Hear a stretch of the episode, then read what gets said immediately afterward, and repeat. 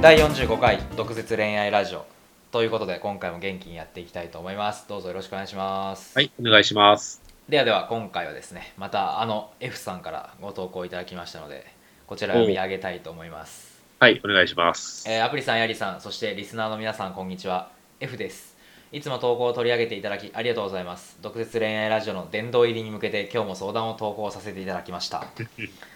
何卒よろしくお願いしますと。えー昨日4対4でコンパを開いてきました。幹事は僕で、相手は待ち込んで知り合った女性2人、プラスその友人2人です。男子メンバーは僕のコンパ仲間で、全員30代前半、女性は全員29歳でした。年末からいろいろと恋愛について学んでいるので今回のコンパもなんとか学んできたことを実践しようと意気込み以下の目標を立てて臨みました1女性幹事に髪型変わったなんか雰囲気違う気がするというような趣旨の発言をする2女性の好きな食べ物のジャンルを探る3コンパの最中に恋愛トークをする4冷え性の話題から女性の手を触る5会話の中で女性の声のトーンが上がった話題を掘り下げてトークを進めていくの5つですとで、えーまあ、ここから実際にどうだったか一つずつ振り返りますっていうので、まあ、ダーッとかなり長く書いてくださってるんですけどもはい。 飛ばして、うんえーという結果で1以外はほとんどやりたかったことができずじまいという残念な感じで終わりましたそこで今回の気づきとして以下のようなことが挙げられますこっちが想定していた通りには全くいかないことがよく分かった、えー自分のトークや話題の広げ方が友人に比べ明らかに劣っている友人のトークが女性たちに受けている時地蔵のようになってしまった知識をいろいろ学んではきたがほとんど自分のものになっていないことを再認識した今回の失敗反省点を生かし取り組むことは3つまでとしその3つについては念入りに準備しようと思っています長くなって申し訳ありませんがコンパをする際に意識して臨んだ方がいいことや恋愛初心者が意識して取り組んだ方がいいことなどありましたらぜひ教えていただきたいです1対1で話すより4対4など複数対複数の時にうまい立ち回り方などぜひ勉強したいです何卒よろしくお願いしますとはい。ありがとうございます。ありがとうございます、い、や、この F さうんん、すごいですよね。まあいろんな意味でうん、だって毎回毎回こうやって、実際に行動してネタを作ってきてくれるわけで、まあ確かにうん、その行動力もすごいですし、うんまずこの、いただいたメールだけでも PDCA の PDC ができてますもんね。そうですねうん。うん事前にこういうことやるぞって決めて、実際に行動して、うんで、最後の反省点というか気づきとしては以下のようなことが挙げられますと。チェックですねだからあとは もう一回チェックして行動するだけですからね。そうですねもうほっといても成長するパターンですよね。まあこういう方は大体結果で出し出しますよねはい。 はいじゃあ終わりましょうかかわいそうに。こんなに長く書いたのに途中飛ばされてあとは勝手にやればうまくいきますよって放置されてはいいや、うまくいくとは思うんですよ。 はいはいまあ、この方は、えーっと、4対4なら複数対複数の時のうまい立ち回り方をぜひ勉強したいですうんと、えー書いてくれていますけれども、立ち回りってでも、なんかあります立ち回りというよりもまあもうあこれあじゃあ1個言うとはい。まずその、まあ、4対4で話すっていう状況を早くやめてほしいあー、なるほど。だからこの方1対1で話すよりって書いてるんですけど1対1で話す状況を作ってほしいんですよねうん、 1個言えるとしたら確かに。うんあまあヤリーのやり方とはまたちょっと変わるかもしれないですけどうん。うん僕はもうその場で個人戦に持ち込む、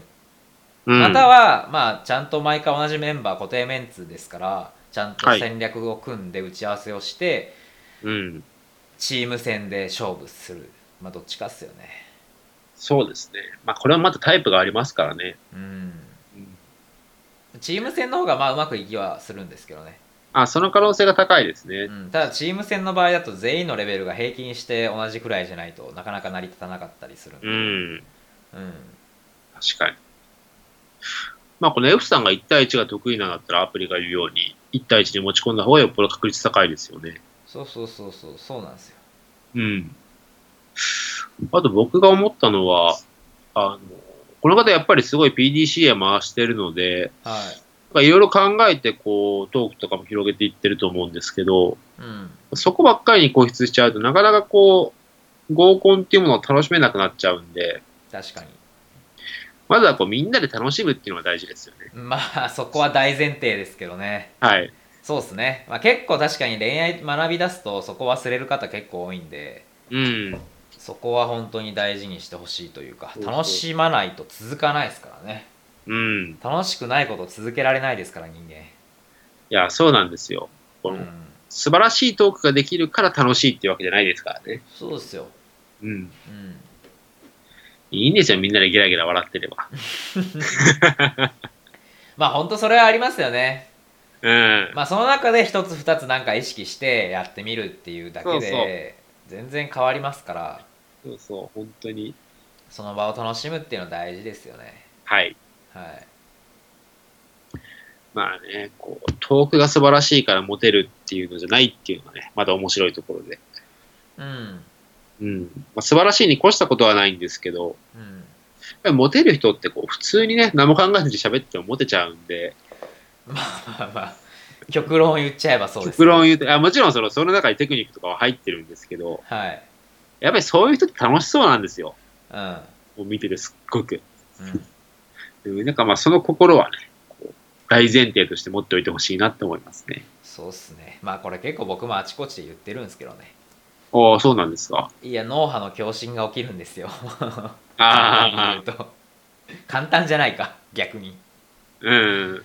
いやまあ脳科学的にもそれは証明できますよっていうただそれだけなんですけどああ、なるほど。自分が楽しいと相手も楽しいし相手が楽しいと自分も楽しくなるんですよねうん。脳波が確か共に。振を起こすからはい。っていうことですわはい。じゃあ次回は、F さんはものすごく楽しんできてくださいと。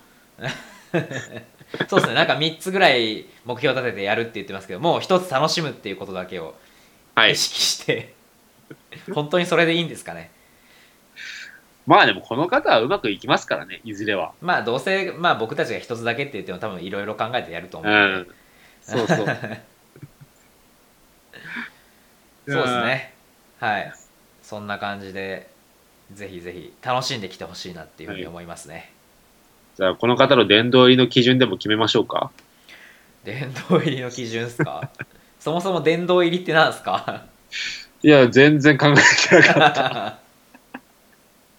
った。いやー、どうしよ うーん、じゃあ、あ、でもまあこの感じで突っ走って、まあ、何かしらの結果う。ああ、じゃあ彼女ができるととか。か、お持ち帰りしましたとか、はい。まあ何でもいいですけど、そういうこう、目に見えた結果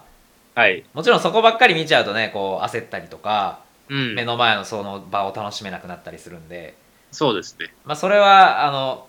いけたらラッキーぐらいのはい。ラッキーっていうとあれかまあいけた時はいけた時で報告いただいてその時はもう無事に殿堂入り認定させていただきますよということですね、そうですね。じゃあ、それをまた、うん、えーこれを聞いていただいているリスナーの方たちにフィードバックすると。